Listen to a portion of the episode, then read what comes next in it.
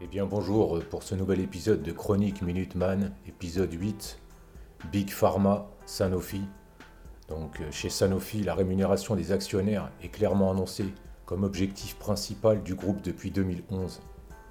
Or, plus la part des bénéfices versés en dividendes est grande, moins l'est la part réservée aux investissements, ce qui explique les licenciements, la surcharge de travail, l'augmentation des cadences, la réduction des sites jugés moins compétitifs et l'externalisation de la recherche. Et les travailleurs ne sont pas les seuls concernés. En 2014, l'entreprise a touché 17 millions d'euros d'aide indirecte de l'État français au titre du CICE, Crédit d'impôt pour la compétitivité et l'emploi, censé favoriser l'emploi, et 125 millions au titre du crédit impôt recherche, ou comment les aides d'État financent les dividendes et la casse sociale. Un article de Natalia Hirtz du site Grisea. Des sites de recherche et développement en France et à l'étranger sont fusionnés ou fermés, des milliers d'emplois sont supprimés. De fusion en licenciement massif, de rachat en délocalisation, comment Sanofi est devenu Big Pharma? Des profits et des dividendes qui explosent, des patrons grassement payés et des plans de suppression d'emplois à répétition, ciblant notamment les équipes de recherche et développement.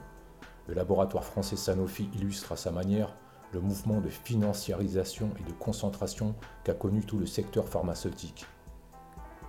Après s'être ainsi construit une taille mondiale, le nouveau champion français s'est ensuite peu à peu aligné sur les règles fixées depuis Wall Street.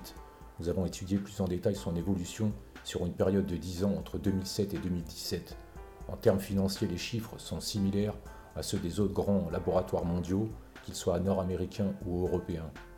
Le chiffre d'affaires du groupe a bondi de 24% sur la période et ses bénéfices de 60%. Je répète, et ses bénéfices de 60%, tout comme ses dividendes. Le taux de redistribution des profits du groupe français à ses actionnaires s'établit au cours de cette décennie à 107%. Autrement dit, Sanofi a davantage donné à ses actionnaires sous forme de dividendes et de rachats d'actions qu'il n'a gagné d'argent depuis 2007.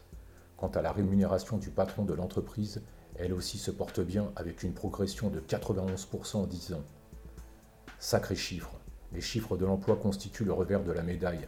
Si l'effectif mondial du groupe a augmenté de 7% en 10 ans, il a baissé de 11% en France avec une perte nette d'environ 3000 emplois.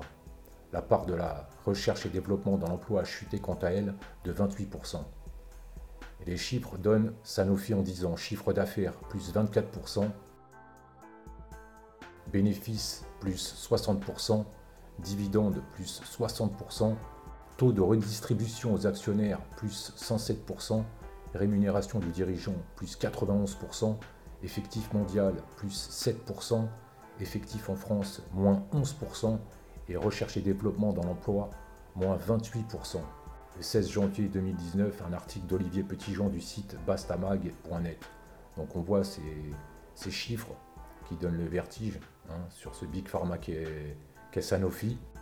Ce Big Pharma avec un chiffre d'affaires, comme on a dit, de 24% en plus et après, euh, on avait dit les bénéfices plus 60%, dividendes plus 60%, taux de redistribution aux actionnaires plus 107%, rémunération du dirigeant plus 91%, effectif mondial plus 7%, et après on finit par effectif en France moins 11% et recherche et développement dans l'emploi moins 28%. Donc c'est vraiment le, plus gros, le plus gros pourcentage pour finir. Donc c'était vraiment un aperçu, euh, euh, de cette situation que, vit grosso modo Sanofi, euh, ce Big Pharma, parmi tant d'autres, parce qu'il y en a d'autres. Hein. On peut les citer, Bayer, euh, un, nom, un nom connu aussi. donc voilà, je vous remercie pour l'écoute, à bientôt.